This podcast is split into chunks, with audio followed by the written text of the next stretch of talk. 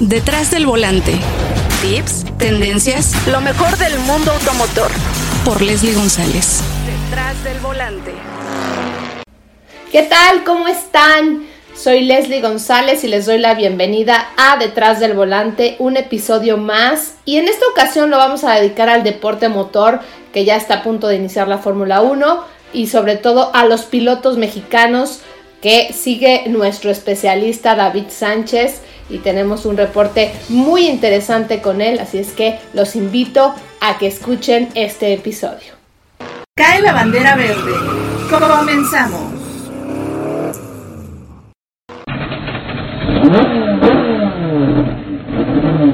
Deporte motor. Hola David. ¿Cómo, estás, Les? Bien, ¿y tú? Bien, aquí. Ya empieza la actividad en la Fórmula 1 y tú ya ya estás más que puesto, ¿no? Sí, ya por fin se acabó esta espera, que en realidad, si tomamos en, como parámetro las temporadas pasadas, ha sido mucho menos la espera en relación con estas temporadas pasadas, ¿no? Porque la temporada del año 2020 o la campaña 2020 de Fórmula 1 terminó a principios de diciembre y normalmente acaba a medio noviembre, o sea, como 15 días, un poquito más eh, de diferencia, pero bueno, ya, lo importante es que ahora tenemos todas las presentaciones de los autos ya hechas, incluso hasta aquel eh, que se veía complicado por el tema de la pandemia, por las restricciones de viajes hacia Inglaterra, por fin ya rodó eh, y bueno, también en estos días ah, eh, estamos grabando apenas a unas horas de que comience el, primer día de actividades de Bahrein, de, las pruebas de pretemporada en Bahrein, estimada Leslie, y pues la expectativa es muy alta, hay muchísimos factores a tomar en cuenta este año, este 2021 de la Fórmula 1 complicado para todos, porque, a ver, como dirían en la Buenos Aires, mi estimada Les, vamos por partes. Vamos a empezar primero con el tema de los cambios en las alineaciones de los equipos, que por supuesto que la que más llama la atención, sin duda, es eh, la que toca al piloto mexicano Sergio Pérez, que hizo una novela prácticamente o más bien fue una historia de telenovela la que ha protagonizado el Tapatío con, una, eh, con un inicio de 2020 fantástico, prometedor, se anunciaba que iba a estar en Aston Martin, etcétera, ya media temporada le dicen pues no, no vas, muchas gracias y búscate otro lugar en el cual trabajar para el 2021 y el 18 de diciembre pasado por fin anunció eh, Sergio o más bien Red Bull, anunciaron en conjunto la llegada del mexicano a este equipo muy importante. Se esperan muchas cosas buenas y vamos a estar platicando de ello más adelante. Los otros cambios, Daniel Ricciardo se mueve de Renault a McLaren, se mueve justamente Sebastián Vettel de Ferrari a Aston Martin. Ya vimos que en Ferrari dejan calvos a los pilotos y también se mueve.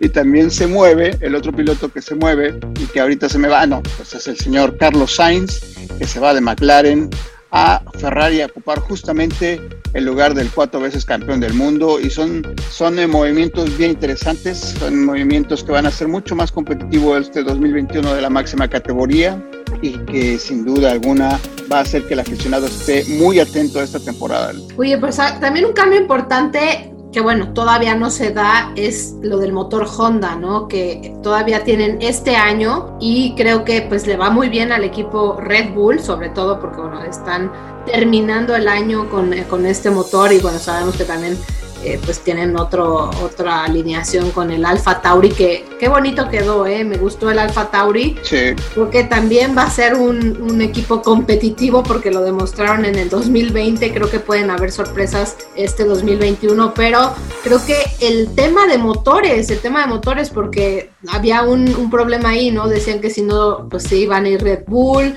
es Red Bull y Alfa Tauri, serían cuatro coches menos y eso es muy importante para la Fórmula 1. Sí, así es. Eh, Honda anunció sorpresivamente la temporada pasada que se iban de la Fórmula 1 al término de esta campaña 2021 y para Red Bull había sido eran focos rojos porque obviamente Mercedes no le iba a dar eh, unidades de potencia al rival más fuerte que tienen en la parrilla porque Ferrari desapareció en 2020. Tampoco Renault con la relación tan despostillada que quedó entre Christian Horner y Cyril Abiteboul, eh, pues tampoco iba a ser una vía importante para, para, para, Red Bull de encontrar una unidad de potencia de reemplazo y Ferrari, eh, pues en esta hay que recordar que el 2020 fue de pesadilla para los tifosi y para la escudería de Maranello, las unidades de potencia que eran las peorcitas de la parrilla. Entonces, para, para solventar esto, la gente de Red Bull, la gente de Honda se pusieron de acuerdo. Honda le ha dejado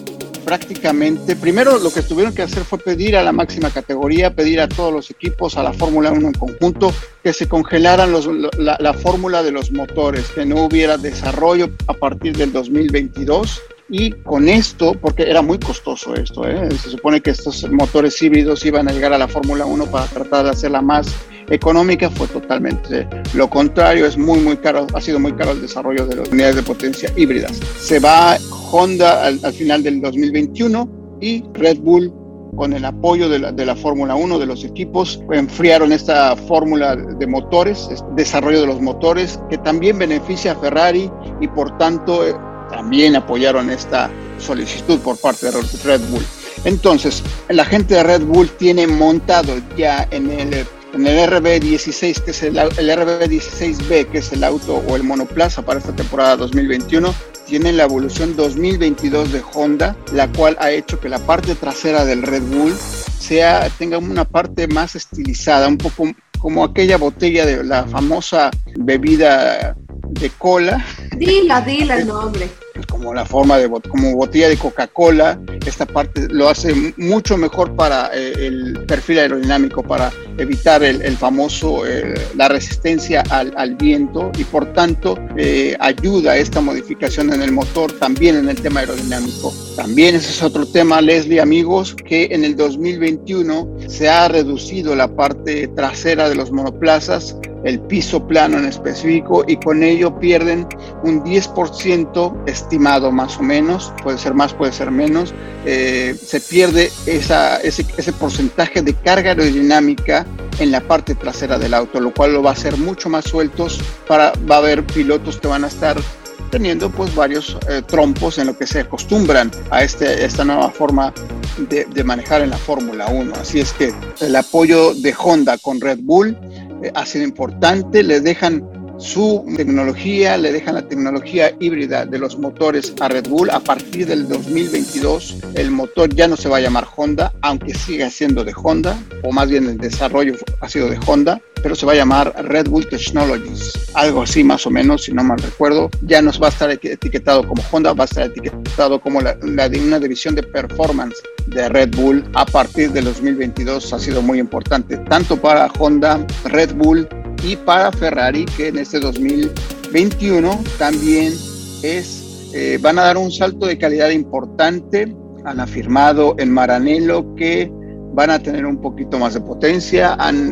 En la presentación del SF21 ocurrida hace apenas unos días, jefe de motores, Enrico Gautelli, de, que es el jefe de motores en Ferrari, ha mencionado que se han modificado algunas partes del motor, ¿no? El turbo compresor han, han estado moviéndolo.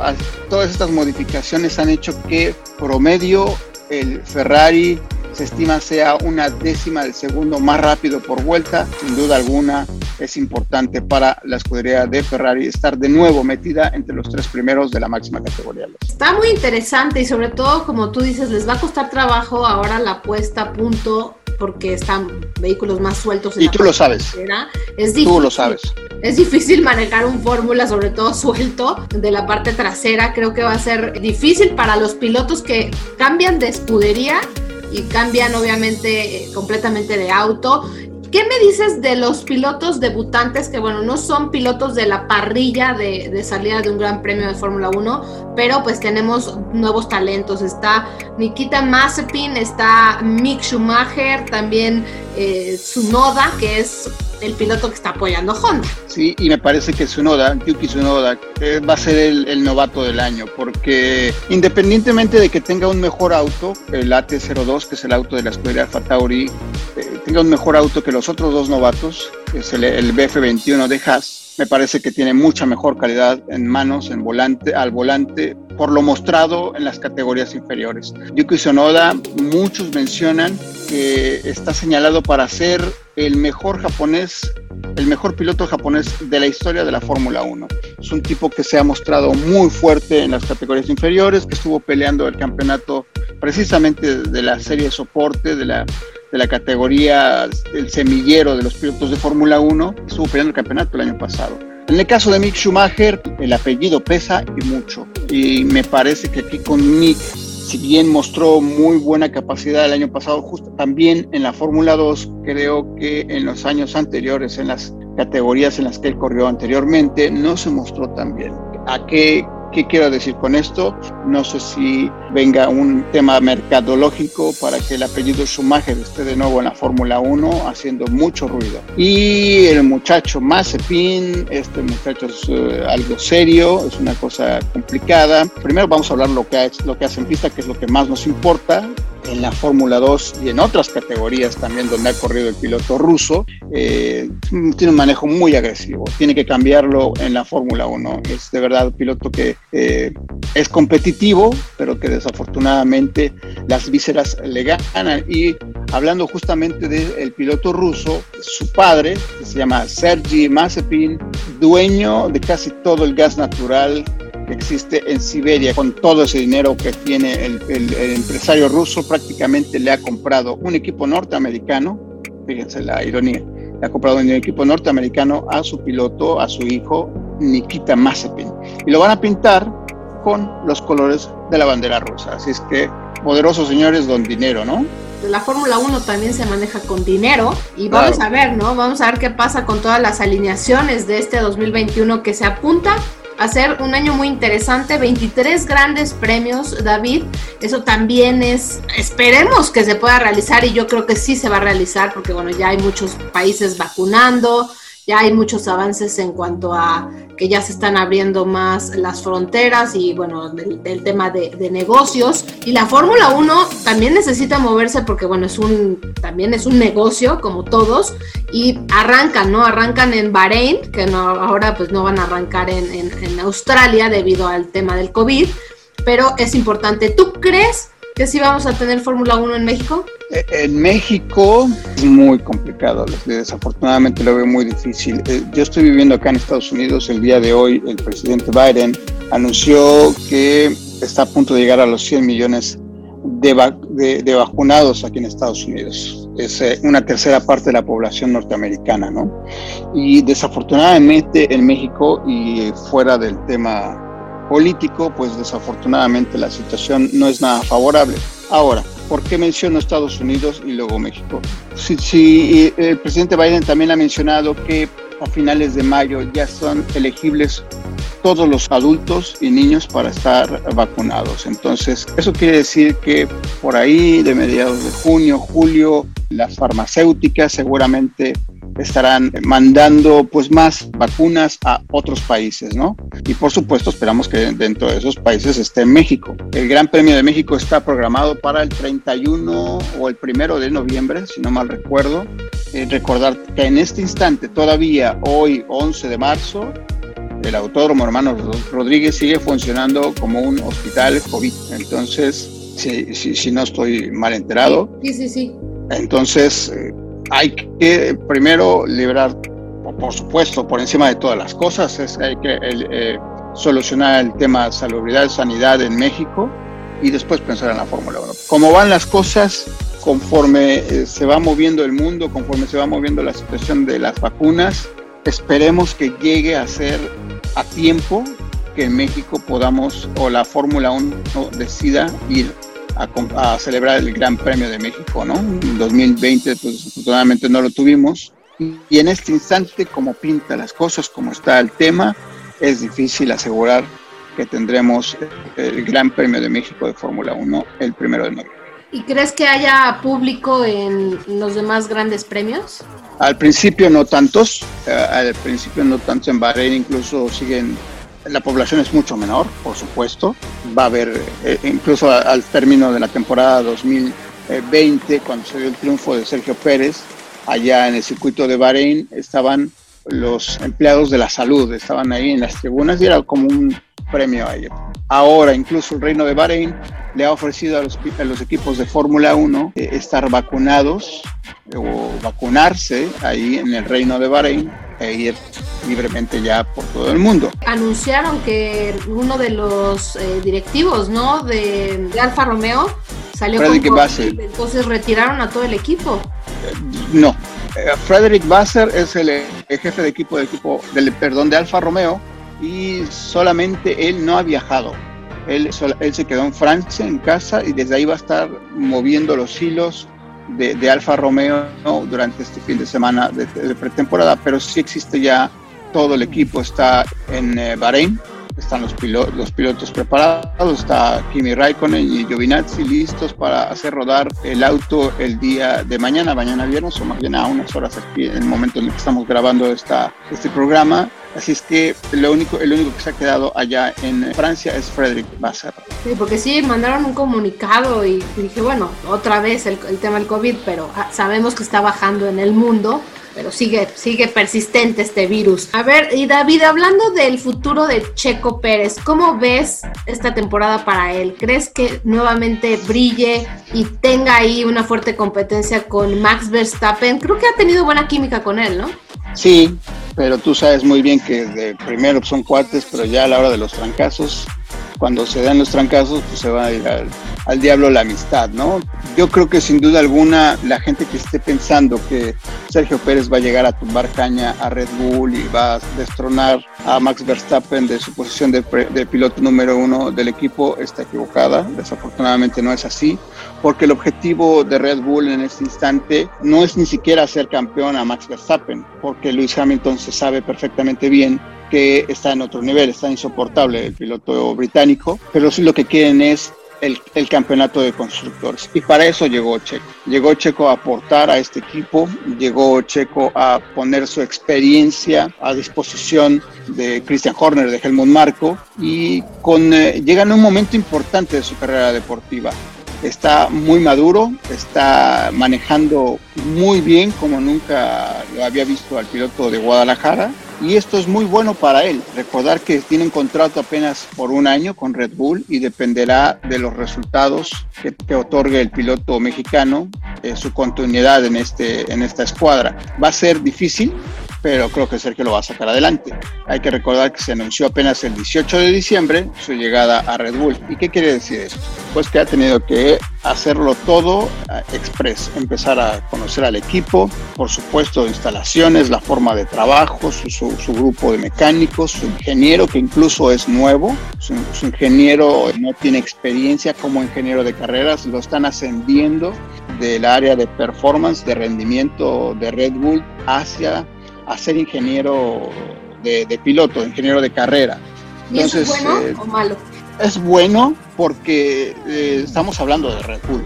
Estamos hablando de un equipo que tiene toda la capacidad del mundo para poder eh, saber quiénes son capaces y quiénes son y quiénes no, no son capaces.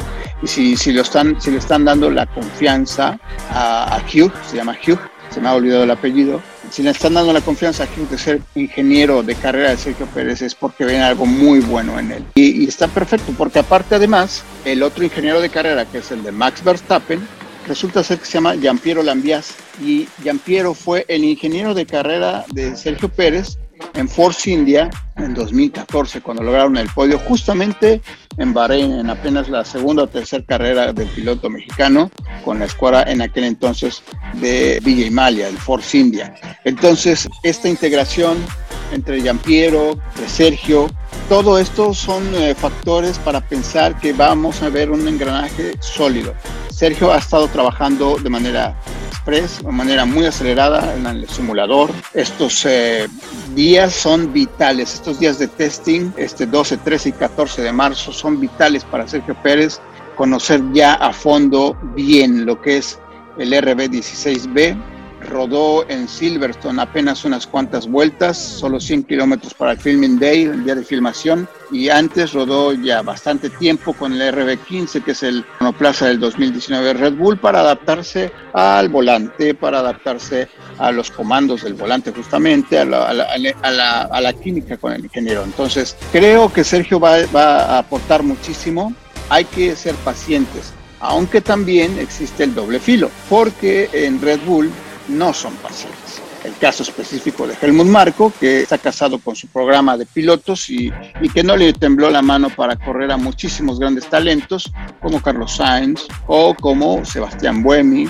como Jaime Alguersuari, Sebastián Buemi, incluso campeón del mundo de resistencia, como Brendan Harley, que también ganador en las 24 horas de Le Mans, Carlos Sainz, ahora piloto de Ferrari. Entonces, no le tembló la mano a, a Helmut para correr a ellos, pero sí se vio muy tibio, muy tranquilito con Alex Albon y hay que recordar que Alex Albon es tailandés y que el 51% de las acciones de Red Bull a nivel global pues le pertenecen a una familia tailandesa. Entonces existe esta presión, primero de Helmut Marko o su programa de jóvenes pilotos y que donde está integrado Alex Albon, Alex Albon tailandés y por tanto Sergio Pérez debe estar entregando resultados importantes desde ya. La paciencia no será mucha para, para el piloto mexicano. Él ha pedido que se les permita estar entregando resultados sólidos a partir del quinto o sexto Gran Premio en Mónaco. Creo, sin duda alguna, que Sergio se va a adaptar rápidamente, que va a hacer las cosas bien, que va a entregar todo y confío mucho en la capacidad del piloto tapatío. Lo veo haciendo podios, quizá una o dos victorias. Creo que va a ser, si, me pongo exigente, creo van a ser hasta ocho podios, pero hay que ser, eh, hay que tener los pies en el piso primero. Los primeros grandes premios son de integración, de entendimiento, de conocimiento con, el, eh, con todo lo que está a su alrededor y hay que darle esa, eso, esa, esa paciencia que necesita el piloto tapatío. Destronar también a, a, Mercedes es muy complicado, ya lo hemos visto, siete campeonatos, no, no es fácil destronarlo, solamente que pasen cosas extraordinarias. Y veremos qué pasa este 28 de marzo en el Gran Premio de Bahrein, eh, David. Y algo importante que mencionar es que Alex Albon dijo y está medio amenazando de que él quiere su lugar de regreso, que va a hacer todo para que regre para regresar a ese lugar y quitar a Checo Pérez, lo, lo dijo, pero bueno, sabemos que hay muchos factores, como tú lo mencionas, y yo también tengo la confianza que Checo va a hacer bien las cosas, ya se ve un piloto mucho más maduro, ya más disciplinado, y creo que es, él quiere, ¿no? Él quiere sobre todo sobresalir este año, el año pasado fue extraordinario para él, y yo creo que va a afianzar mucho más lo que está haciendo y pues están haciendo, están lanzando una campaña, ¿no? A ver qué hashtag se va a usar y creo que el que más estaba gustando era el de Contoro Checo. Ah, muy bien, eso no me lo sabía, fíjate. ¿eh? Ahí eh, eh, lo que están haciendo en, Red Bull están en el charge, que es eh, a la carga, ¿no? Entonces es muy claro el objetivo de este 2021 para Red Bull. Creo que pueden hacerlo sobre todo porque van a estar atacando al eslabón más débil de Mercedes que se llama Valtteri Bottas. Creo que se, existe la capacidad tanto de Max como de Checo para estarle poniendo un estate quieto al piloto finlandés que tiene gran calidad, pero que desafortunadamente ha mostrado muchos errores a lo largo de su estancia en Mercedes que, que, bueno, pues ahí es protegido de Toto Wolf, pero creo que sin duda alguna es el, el, hombre el cual van a estar atacando tanto Max como Checo para poder derrotar a los Mercedes. Sí, pues a ver qué pasa. También el regreso de un Fernando Alonso que yo sé que muchos no confían en él, va a ser complicado. Bien. Con una nueva imagen que es ahora Alpine, cambio de colores vamos a ver, ¿no? Vamos a ver qué pasa. A lo mejor puede dar también muchas sorpresas y sobre todo porque conoce, ¿no? Conoce perfectamente lo que sucede detrás de, de Renault y de Alpine, bueno, ahora Alpine. Entonces creo que va a ser un año interesante, David, y un año interesante también para ti porque pues estás en Estados Unidos y tienes actividad por allá ¿Qué es lo que vas a estar haciendo con los pilotos? ¿A qué pilotos estás manejando? Bueno, yo uh, en este instante solo manejo a Memo Rojas, la, las relaciones públicas de Memo Rojas, que va a estar compitiendo en este 2021 en la European Le Mans Series, bicampeón de la categoría, es el mexicano con más campeonatos fuera de México, ya es por números, por supuesto que es el piloto más exitoso, o más bien fuera de las fronteras de nuestro país es el piloto mexicano con más triunfos, más exitoso.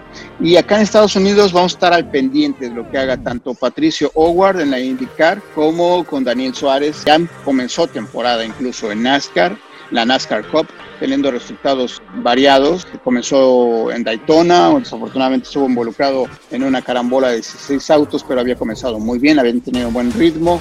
Luego vinieron dos carreras importantes de crecimiento para el Trackhouse Racing, que es su equipo, con el número 99, el nuevo el Chevrolet Camaro, otro auto, otra marca para el piloto regiomontano.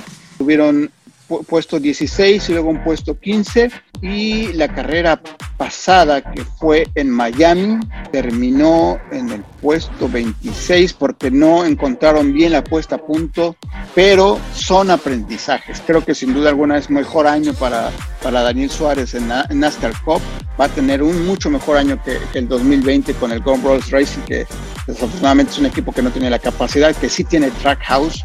Trackhouse es eh, el dueño, se llama Justin Marks, que que es ex piloto fue rival en pista de Daniel Suárez y también tiene el apoyo financiero de un señor llamado Mr. Worldwide, o más bien apodado Mr. Worldwide, el señor Trio File, el señor 305 Pitbull, es súper fan de NASCAR y que tiene muchas esperanzas puestas en Daniel y en Trackhouse Racing. Por lo tanto, se ve un muy buen panorama para el piloto Por los latinos, ¿no? Con Pitbull. Claro, por supuesto, ¿no? Y sobre todo eh, interesante lo que hace Pitbull fuera de la pista también, porque es un tipo que, apoya mucho causas sociales y, por eso se lleva también con Daniel, porque Daniel también tiene algunas eh, causas sociales por ahí que son importantes. El otro regio que va a estar aquí en los Estados Unidos compitiendo al máximo nivel se llama Patricio Howard, compitiendo en la IndyCar segundo año de tiempo completo con el Arrow McLaren SP, ya nos dio una sorpresa antes de arrancar la temporada, porque Pato hizo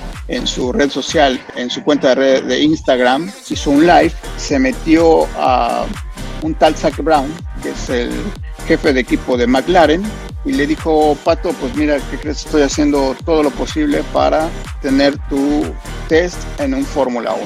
Entonces, esa es otra opción importante para el automovilismo mexicano. Patricio Howard muy probablemente esté cruzando el charco para ir a realizar alguna prueba a bordo del McLaren y por supuesto va a estar en esta temporada 2021 de indicar como eh, señalado como uno de los favoritos, porque en 2020 lo hizo muy, muy bien para ser novato, o más bien para tener su primera temporada completa. Ha tenido buena integración con el Arrow McLaren. Llega este año al Arrow McLaren eh, un piloto sueco llamado Felix Rosenbis, que es una bala, que es un tipo muy, muy bueno, que es contrario a Oliver Askew, que era el coequipero de Pato el año pasado, todo lo contrario a, Oliver. Félix trae muchísima experiencia bajo el brazo y va a ayudar a desarrollar ese monoplaza del Arrow McLaren todavía mucho más para hacerlo muy competitivo. Primero, por supuesto, Pato tiene que vencer a él, al sueco, a Félix Rosenberg, que es muy bueno. Y después va a estar viendo en vencer a los demás. La capacidad la tiene, el talento, por supuesto, y va a ser un año bien, bien bonito para México en la IndyCar. Recordar que de la IndyCar, pues salió nada más ni nada menos que la leyenda Adrián Fernández, y esta relación que tiene el automóvil mexicano con IndyCar va a reverdecer con, con, Pato Howard. Ya lo vimos el año pasado, ¿eh? este, Leslie, novato del año en la Indy 500, su primera, por supuesto, eh, su primera participación en Indy 500 quedó sexto puesto, es un súper resultado, completó la carrera y para este 2021 creo que vamos a estar celebrando por lo menos unas dos victorias de Pato Howard. Ojalá, mi querido David, y creo que, bueno, a mí la verdad es que la IndyCar me tiene muy buenos recuerdos y sobre todo aquí en México creo que se le tiene cariño a esa categoría y esperemos que regresen a, este autódromo el hermano Rodríguez, porque bueno, ya no tenemos fundidora, que era un gran, gran autódromo donde se vivió la, la CART, la, la Champ Kart, que eh, pues vimos a muchos pilotos y creo que va a ser interesante, David, este 2021 en todos los terrenos, en todas las, categorías. Y estás muy, muy activo. Te he visto bastante activo en las redes sociales. A ver, cuéntanos qué más estás haciendo. Tratando de llevar la, información racing a todos. Estamos en Twitter, en arroba Racing. Por supuesto, abrimos ya un canal, un canal en YouTube también como DSO Racing, siguiendo a nuestros pilotos por todas partes. Ah, vamos a ampliar un poquito más con Memo. Memo va a estar corriendo en el Team Duquesne, que es un equipo francés en la European Le Mans Series, pero su principal motivación para este 2021 se llama Le Mans. Él quiere ganar las 24 horas de Le Mans en la categoría LMP2, que es la segunda más importante de las que compiten en el eh, en las famosas 24 horas de Le Mans. Quiere cerrar este ciclo en su carrera deportiva en la cual ya ganó las 24 horas de Daytona, ya ganó las 12 horas de Sebring y le falta ganar la tercera joya de esa, de esa corona de la resistencia que se llama nada más y nada menos las 24 horas de Le Mans. Eh, llega este equipo Duquesne que siempre se ha mostrado competitivo, que no tiene victorias todavía, pero pasó lo mismo cuando se hizo campeón hace dos años en el 2019 con el IDEX Sport, que tampoco tenía victorias, y Memo junto con sus equiperos se logró coronar al final de la temporada 2019 de la European Le Mans Series. Mucha, mucha actividad también en las categorías inferiores en Estados Unidos, muchos pilotos mexicanos, Manuel Sulaimán, está por ahí también Santiago Álvarez, un chavito que está corriendo, eh, va a correr en Europa también.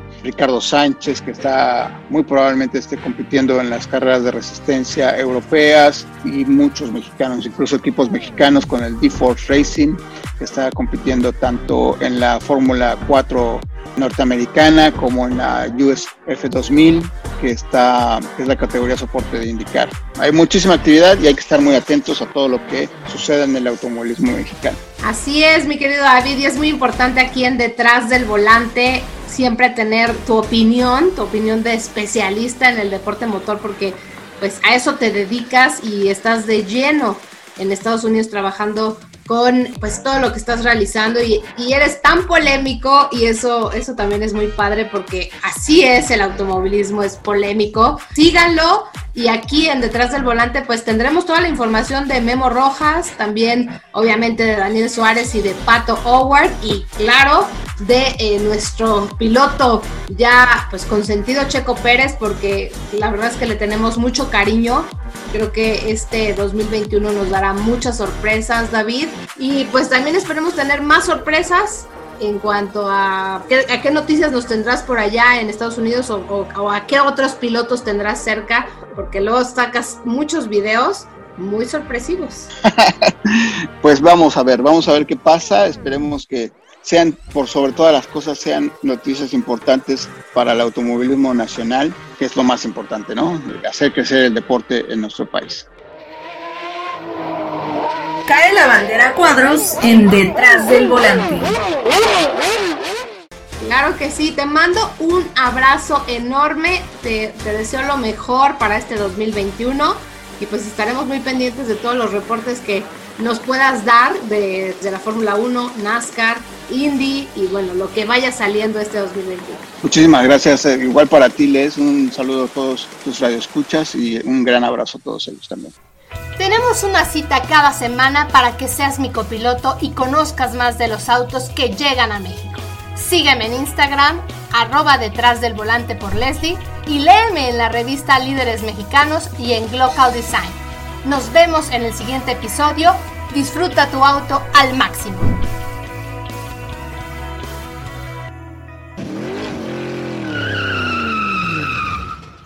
Detrás del volante. Lo nuevo, clásicos, lo que tienes que saber. Nos escuchamos la próxima semana. Detrás del volante. Por Leslie González.